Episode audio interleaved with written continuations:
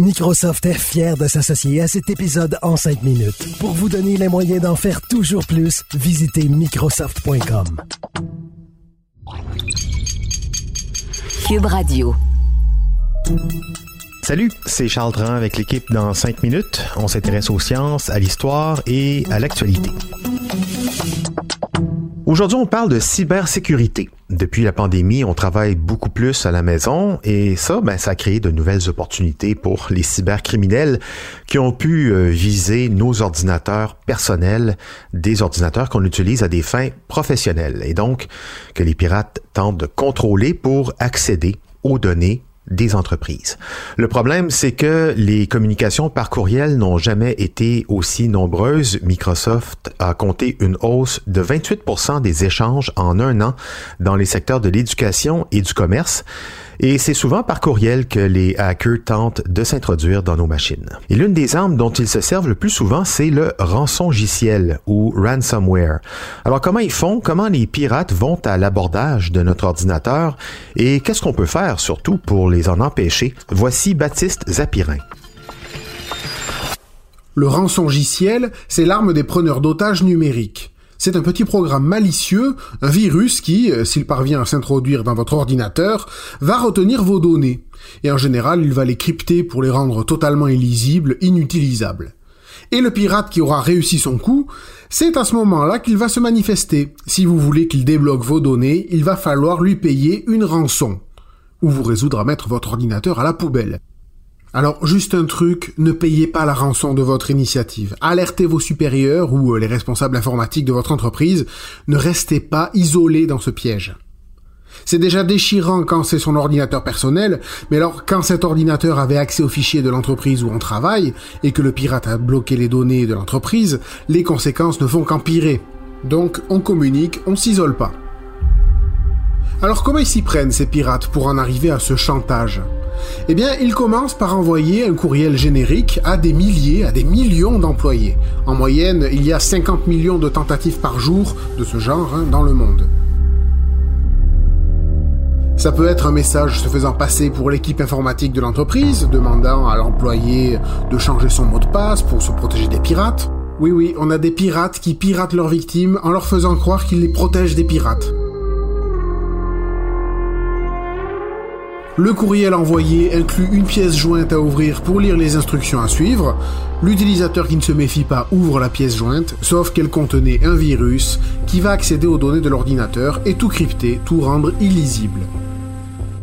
Une variante, c'est au lieu de mettre une pièce jointe dans le courriel, le pirate donne un lien vers un site web où la victime doit se rendre pour confirmer son identifiant et son mot de passe. Et comme le pirate contrôle ce site, si la victime entre ses données, ben, il les capte.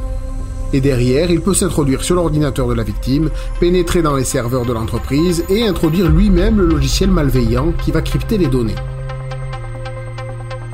Cette technique, qui consiste à endormir la vigilance de la future victime et la pousser à cliquer elle-même sur le lien qui va télécharger le rançongiciel, on appelle ça le hameçonnage ou le phishing en anglais.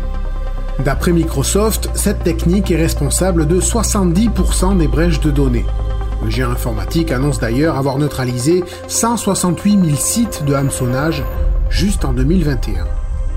Ces courriels hameçon envoyés en masse, on peut les repérer en faisant un peu attention en observant l'adresse courriel d'où ça vient, la signature de celui qui l'envoie, le texte qui comportera des fautes de langue, ce genre de choses.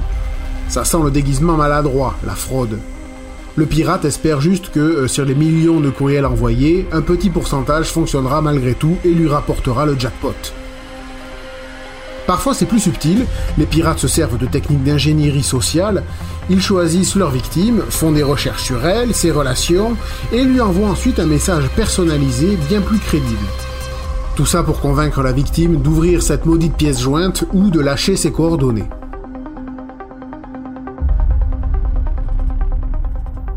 Alors comment faire pour pas se faire avoir?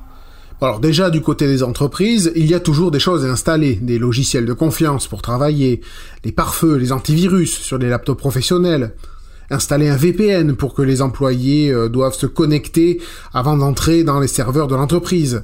Et aussi, une solution de plus en plus utilisée, installer un système d'authentification multifacteur.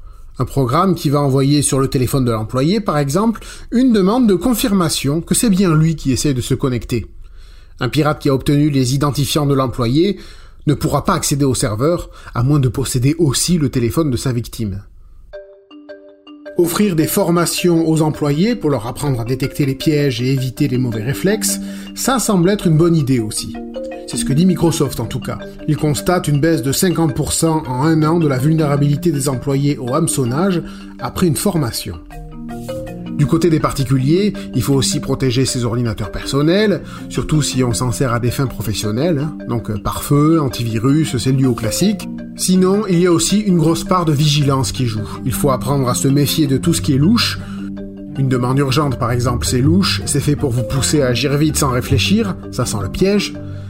On lisait les courriels avec des signatures inhabituelles ou euh, mal écrits ou venant d'une adresse inconnue, ça sent le piège aussi. De manière générale, tout message qui vous demande d'ouvrir une pièce jointe ou de donner vos coordonnées, méfiance. Alors pas la peine de virer parano sans plus parler à personne non plus. Au contraire, le mieux reste de communiquer avec le service informatique de votre entreprise, avec vos collègues, pour vous renseigner sur ces courriels bizarres. Encore une fois, ne pas rester seul et vous aurez ainsi sans doute la confirmation que ce courriel qui vous proposait une hausse de salaire de 30% si vous remplissez le formulaire du PDF en pièce jointe, hein, cliquez dessus, ben, c'était trop beau pour être vrai. Vous serez déçu, mais en sécurité.